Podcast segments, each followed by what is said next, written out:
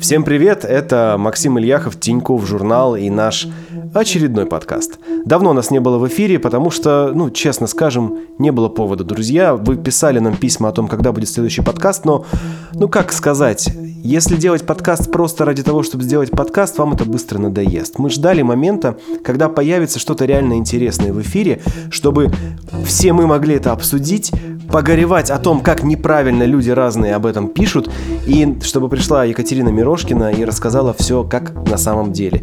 И сегодня Екатерина Мирошкина с нами, чтобы рассказать нам о новой вещи, которая вызвала недоумение даже у самых уважаемых адвокатов, юристов и бухгалтеров в нашей стране. Катя, добрый вечер. Добрый вечер.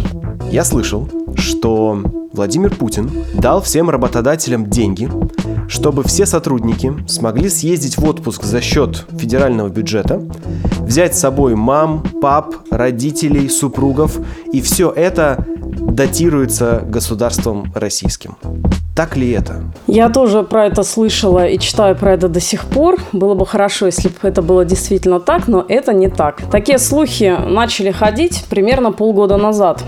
Суть слухов э, заключалась в том, что якобы подписан новый закон, по которому работодатели будут давать своим работникам деньги на покупку путевок. Причем контекст этих слухов и заголовков СМИ был такой, что работодатели обязаны оплачивать отдых работников. Все это очень заманчиво звучало и обнадеживало. Я сначала сама почти в это поверила, но, как ты знаешь, пока я не прочитаю закон в оригинале, никаких разборов не будет. Читатели еще с апреля забрасывали нас письмами, причем не с просьбой разобрать этот закон, а с просьбой объяснить, как получить реально эти выплаты. Потому что в законе речь шла о приличной сумме по 50 тысяч рублей на человека. Причем не только на самого работника, но и, как ты правильно отметил, еще и на членов его семьи, причем на каждого. И действительно, в апреле 2018 года был принят закон, который условно можно назвать, что это закон об оплате туристических путевок за счет работодателей. Подожди, я уточню, это уточню, это апрель это прошлого уходящего года, правильно? Да, это апрель уходящего года. Почему ты... Принят закон уже, да, был? Да, он был принят, подписан 23 апреля 2018 года, но э, вступает в силу, он там это прям написано, только с 1 января 2019. Получается, что существование самого этого закона – это не слухи. И если прочитать эти поправки в отрыве от контекста, потому что на самом деле этот закон, он работает не сам по себе, а вносит э, такие небольшие уточнения в две э, сложных статьи налогового кодекса. И в самом законе эти статьи не приводятся. То есть, если их не знать... Это, это не, не трудовой кодекс, правильно я понимаю? Нет, Налоговый кодекс. нет, это не трудовой кодекс. Друзья, обратите внимание, мы сейчас с вами говорим не о законе, который касается ваших трудовых прав. Мы говорим о законе, который, внимание, касается налогов. Это важно. Сейчас дальше это будет, насколько я понимаю, существенную роль играть, правильно? Да. Э, тогда в апреле мы рассказывать об этом не стали, хотя нас очень просили, ну, потому что до вступления в силу было 8 месяцев, все еще могло измениться. Но теперь уже ясно, что с 2019 года закон все-таки заработает, ну вот поэтому пришло время разобраться и рассказать. Так, и что же там на самом деле написано? На самом деле этот закон касается в большей степени именно работодателей. Если точнее, то он касается бухгалтеров, которые считают налоги, не работников. Его суть в том, что с 2019 года при расчете налогов э, компаниям, предпринимателям, у которых есть работники, разрешили учитывать в их расходах те суммы, которые потрачены на путевки. Но не любые суммы, которые они потратили, а максимум по 50 тысяч на каждого работника и члена его семьи, причем только на путевки по России. Чтобы понять, э, какова вообще суть этих поправок, я в двух словах объясню матчасть про расходы компаний, в которых мы все работаем. Каждая такая компания считает налоги. Ну, например, налог на прибыль. Она берет из своих доходов, умеш... вычитает расходы и 20% от разницы платит бюджет. Погоди, а почему, 2... почему 20%? Потому что ставка налога на прибыль ага. такая 20%. Понятно. Угу. Те расходы, которые можно принимать для уменьшения доходов, они строго регламентированы. То есть какая-то компания, завод, рекламное агентство или еще какой-то бизнес, он не может взять все свои реальные э, расходы за месяц и вот их все вычесть из своих доходов. Государство говорит, что при расчете налога на прибыль я вам разрешаю уменьшать доходы только вот на эти виды расходов и дает конкретный список. И вот вам еще один список на всякий случай для расходов, на которые никогда не, не вздумайте уменьшать доходы. То есть есть два таких списка, и их нужно очень строго придерживаться. Я просто приведу пример. Например, компания может потратить деньги на что-то, ну, реально полезное, там, даже социально важное в масштабах государства, очень нужное для развития бизнеса. Ну, вот никак не обойтись без этих затрат. Но уменьшить на них доход нельзя, и нужно платить больше налогов. Вот расходы на оплату путевок для сотрудников как раз были в таком списке. Которые нельзя принять, правильно? Да, например, работодатель решил купить одинокой маме путевку для ее ребенка. В санаторий захотел его отправить. По своей душевной доброте, сам по себе захотел, да? По своей душевной доброте или так э, предусмотрено трудовым договором с одинокой мамой. Ну, неважно, просто вот он так сделал. Или есть многодетная семья, да, она живет и работает на Камчатке. Работодатель берет, оплачивает им билеты на море. Допустим, менеджер перевыполняет план, ему покупает путевку там куда-нибудь на горнолыжный курорт, на Красную Поляну. Вполне реальная ситуация и вполне вполне полезные расходы. Но доходы на эти расходы компания уменьшить не может, не имеет права и платит налоги так, как будто бы этих расходов на путевки полезные у нее вообще не было. И в какой-то момент законодатели задумались, что вот такая ситуация, она мешает развитию туристической отрасли в России. Я подчеркиваю, именно в России, потом расскажу, почему это важно. И они разрешили работодателям вот тем самым законом учитывать потраченные на путевки деньги при расчете налога. И с 2019 года свои доходы компании могут уменьшать, в том числе на те суммы, которые они потратили на путевки работников. Вот, собственно, и все.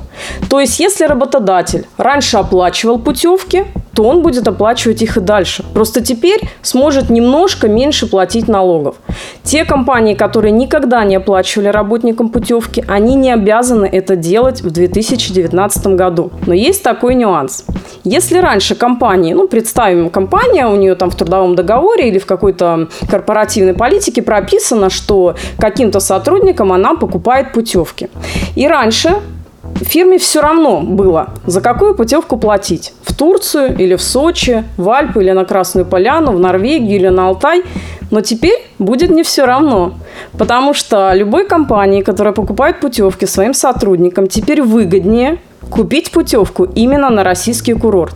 Потому что расходы будут те же, но в случае покупки путевки на российский курорт можно уменьшить налог на прибыль. А если покупать путевку за границу, то нельзя. Поэтому чьи-то планы на лето могут измениться. То есть, если, например, у меня был договор с работодателем, и он говорил, что каждый год он по какой-то причине будет мне покупать путевку, и раньше я мог ехать в Турцию, в Египет, куда угодно, вот где мне хотелось, и он мне это оплачивал, потому что мы с ним так договорились, то теперь он скажет, дружок, а давай-ка я тебя отправлю не в Турцию, а на Камчатку, э, потому что я смогу это, на эту сумму уменьшить свои налоги, правильно? Да, он сэкономит не очень большую сумму, но по сравнению с путевкой в Турцию все-таки это будет реальная экономия в деньгах. Кстати, а уменьшит он свою сумму налогов или он уменьшит налогооблагаемую базу? Вот это тоже очень важно понимать, потому что пишут разную ерунду, уменьшит он именно налогооблагаемую базу. Ну, даже не так, это правильно называется, а, он уменьшит свои доходы, потому что база появляется уже потом. Он из своих доходов вычтет стоимость путевки и на разницу уже начислит налог. То есть это экономия на налогах не в э, полной сумме путевки. Ну, если вот э, считать конкретно в цифрах, то если он оплатит путевку в Турцию и потратит 50 тысяч рублей, и такая же путевка на Камчатку, то он сэкономит 10 тысяч рублей налога. Но это в масштабах большой компании может быть довольно существенной экономией, если она покупает много таких путевок, правильно понимаю? Да, но есть еще один нюанс. Я тоже, наверное, надо о нем рассказать. Есть такое ограничение, что вот эти расходы, которые можно э, вычитать из доходов при расчете налогов, они не должны превышать 6% от зарплатного фонда. Причем в эти 6% входит еще ДМС, и оплата лечения, если вообще такие преференции предусмотрены, предусмотрены для работников. И можно посчитать, что при зарплатном фонде в миллион рублей, ну, не самом маленьком, да, там средняя какая-то компания, э, на путевки можно потратить только 60 тысяч рублей. То есть только эту сумму можно вычесть из расходов. Потратить можно и 600 тысяч, пожалуйста. Но меньше дохода уже нельзя. А если есть еще страховка медицинская, то я боюсь, что у кого-то совсем ничего не останется, чтобы потратить это на путевки с уменьшением налогов. Ну, то есть, по сути, это просто хороший такой информационный повод протрубить на всю страну, что работодатели за счет России будут вам платить за ваши отпуска. Но на самом деле это экономия маленькая, э, компании им сильно много всего ограничивают, и всех обеспечить и облагодетельствовать отпусками они, в общем-то, не смогут. Правильно понимаю? Да, примерно так. Или это закон, который позволит сэкономить на налогах очень большим компаниям, с огромными э, фондами зарплатными, с большим количеством сотрудников, но мне кажется, что именно такие как компании, как правило, и оплачивают своим работникам путевки куда-нибудь. Потому что представить это в масштабах небольшого бизнеса, ну, конечно, невозможно совершенно. Я читал в интернете, что сотрудник э, любой имеет право прийти к работодателю и потребовать, чтобы ему оплатили э, отпуск, э, поездку там за границу или по России, что он как будто бы имеет на это право. Насколько это миф или реальность? Я тоже такое читала. Конечно же, это миф. Никто не может прийти к работодателю и потребовать от него 50 тысяч рублей, потому что его семья решила поехать в Кисловодск. Вся эта оплата путевок по России или не по России – это исключительно добровольная штука. То есть это не обязанность работодателям, никаких субсидий и льгот государство на это не выделяет. То есть такое условие в компании может появиться внезапно. Ну, например, фирма заключила выгодный контракт, и весь отдел продаж решил поехать отдохнуть на Байкал. Возможно такое? Возможно. Но это не было обязанностью фирмы до этого контракта. Или, допустим, условие об оплате путевок может быть прописано в трудовом договоре изначально. Когда работник устраивается на какую-то должность, он видит, что в его договоре есть условия, есть обязанность, которую работодатель сам на себя взял. Допустим, раз в год он оплачивает проезд на любой российский курорт и обратно. Причем э, оплачивать, что оплачивать, работодатель решает сам. Он может оплачивать только проезд, только проживание в гостинице, просто давать 20 тысяч рублей к отпуску, на покупку путевки. В смысле, наличкой отдать он может, да? Ну, это будет не наличкой. По условиям этого закона работодатель должен заключить договор напрямую с турагентством или с туроператором. Но если мы говорим просто об оплате путевок, то э, в какой форме это сделает работодатель? В какой захочет? Ну, может, конечно, и наличка, естественно, по расходно-кассовому ордеру, если он все правильно оформляет. Как угодно. То есть работодатель решает сам. Может быть, эм, он придумает такое условие, там, родился ребенок у работодателя, на тебе путевку и, и супруги. Или отработал э, какой-то человек в компании 10 лет. К такому рабочему юбилею ему покупают путевку на курорт.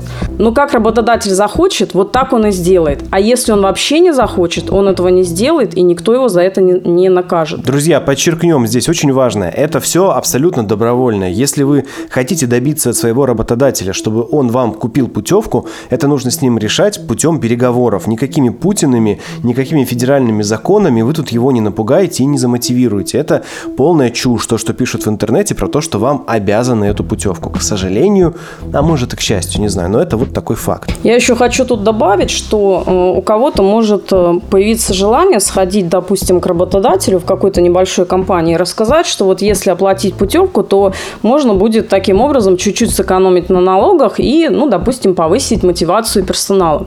Так вот, я хочу предупредить, что оплата путевки для работодателей, с одной стороны, это экономия на налоги на прибыль, но с другой стороны, стоимость такой путевки облагается сверху страховыми взносами, то есть еще около 30% от стоимости путевки работодатель платит бюджет за счет своих денег – и кроме этого, при определенных условиях, не буду там рассказывать нюансы, но нужно еще с работника удержать налог на доходы со стоимости этой путевки. То есть это еще, еще плюс 40-45% получается? Да, на самом деле, если компания не собиралась и никогда не оплачивала путевки, то никакой мотивации у нее это делать ради экономии на налоги на прибыль нет, потому что расходы при внезапной оплате, ну вот год назад она никому не платила, а сейчас решила платить, они совершенно несоизмеримы с экономией. Отпуск отменяется, друзья, не будет никаких путевок у нас. Если вы не сотрудник завода на Крайнем Севере, в общем, ничего этого у нас не будет. Слушай, а хорошо, а что вообще может, можно у работодателя получить, или не знаю, из очевидного или из неочевидного? Что наши слушатели могут не знать о своих правах. Ну, раз уж мы заговорили о том, чтобы ты пришел к работодателю и что-то попросил. Есть такие вещи? На самом деле работодатель может предложить что угодно. В каких-то компаниях э, сотрудникам покупают медицинские страховки, где-то разрешают бесплатно питаться в столовой, дают абонементы в спортзал за счет фирмы. А, кстати, путевки при этом могут совершенно не оплачивать. Где-то оплачивают обучение на конкретных условиях, например, а человеку оплатили курсы или половину стоимости, и он обязан отработать потом 5 лет.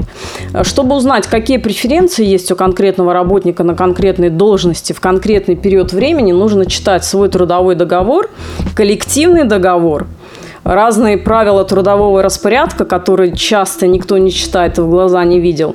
Ну и просто спрашивать у работодателя – Главное здесь помнить, что подходить и требовать 50 тысяч рублей на путевку бесполезно и незаконно. Но это то, что касается каких-то добровольных преференций. Вот там захотел работодатель поить всех бесплатным кофе.